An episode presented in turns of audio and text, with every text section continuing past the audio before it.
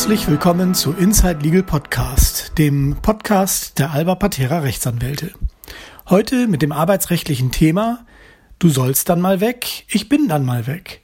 Warum Aufhebungsverträge eine gute arbeitsvertragliche Chance sind.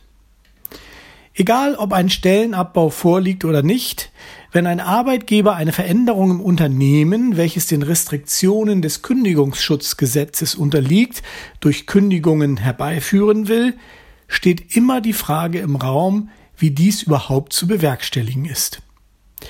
Wer die Hürde der dringenden betrieblichen Erforderlichkeit unter Berücksichtigung einer guten Sozialauswahl nimmt, hat nichts zu befürchten. Das Gesetz verpflichtet ihn dann nicht einmal, eine Abfindung an die gekündigten Mitarbeiter zu zahlen. Das deutsche Arbeitsrecht kennt keinen Abfindungszwang. Doch die Hürden für den arbeitsrechtlich rundum sauber durchgeführten Stellenabbau liegen hoch und das Prozessrisiko ist unter Arbeitsrechtlern gut bekannt. Es kommt daher nicht von irgendwoher, dass weit über 90 Prozent aller Kündigungsschutzklagen vor deutschen Arbeitsgerichten entweder vor, im oder kurz nach dem Gütetermin im Vergleich geeinigt werden. Eine Möglichkeit für beide Parteien, Arbeitgeber und Arbeitnehmer gleichermaßen, diesen Stress zu umgehen, ist die Verhandlung eines einvernehmlichen Aufhebungsvertrages. In Zeiten, in denen auf dem Arbeitsmarkt das Wort Flexibilität oft größer geschrieben wird als Loyalität, erfreut sich die einvernehmliche Aufhebung zunehmender Beliebtheit. Geht der Arbeitgeber mit einem Aufhebungsversuch auf den Arbeitnehmer zu, so darf er dabei einen Betriebsrat sogar umgehen. Denn Betriebsräte sind für Kündigungen anzuhören, nicht aber zu Überlegungen, die das Terrain einer freiwilligen Gestaltungsmöglichkeit mit dem Mitarbeiter ausloten sollen. Natürlich muss der Arbeitgeber immer damit rechnen, dass einige Mitarbeiter sich ihrerseits entscheiden, den Betriebsrat möglichst früh zu Rate zu ziehen. Enthält das Angebot hingegen eine attraktive Abfindung, so zeigt die Erfahrung, dass Arbeitnehmer oft die Offerte lieber für sich behalten. Niemand mag, dass sich im Unternehmen herumspricht, hier würde zugunsten Einzelner in die Kasse gegriffen werden.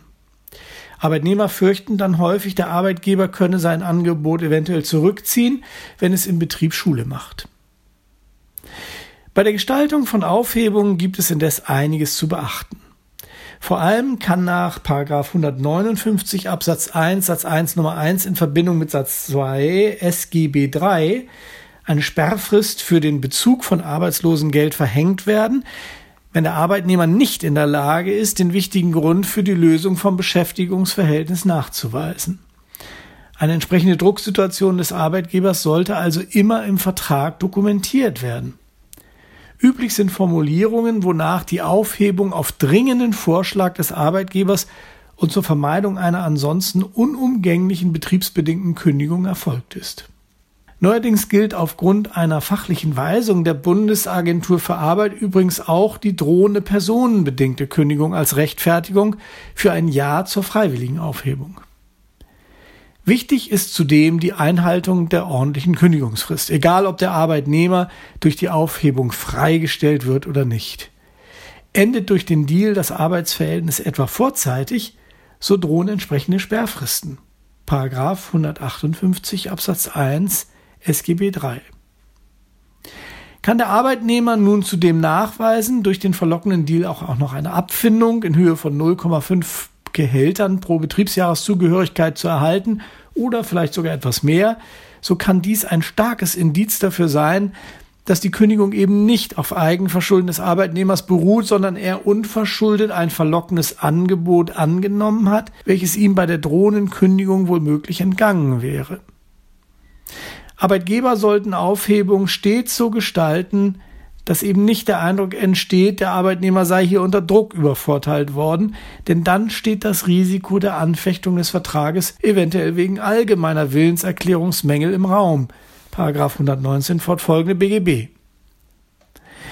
Um sich weiteren Haftungsrisiken nicht auszusetzen, muss der Arbeitgeber auch in einem Aufhebungsvertrag genau wie bei der Kündigung den Arbeitnehmer darauf hinweisen, dass dieser sich unverzüglich bei der Arbeitsagentur melden muss, um Sperrfristen zu vermeiden. Unser Praxistipp als Arbeitgeber sollten Sie mutig, aber fair auf Mitarbeiter mit Aufhebungsszenarien zugehen, wenn eine Personalveränderung gewünscht ist. Sind Kündigungen unvermeidbar, so müssen diese unter Anhörung eines etwa vorhandenen Betriebsrates natürlich gut vorbereitet werden. Arbeitnehmern raten wir, vernünftige Aufhebungsangebote lieber doch mal anzunehmen, als sich in ungewisse Kündigungsschutzklagen hineinzubegeben. Dies gilt vor allem dann, wenn absehbar ist, dass das Arbeitsverhältnis keine persönliche Perspektive mehr bietet und eine Abfindung im Gütetermin voraussichtlich ohnehin nicht höher ausfällt als im Angebotspaket. Vielen Dank für Ihre Aufmerksamkeit. Für weitergehende Informationen besuchen Sie uns gerne auf www.albapatera.com.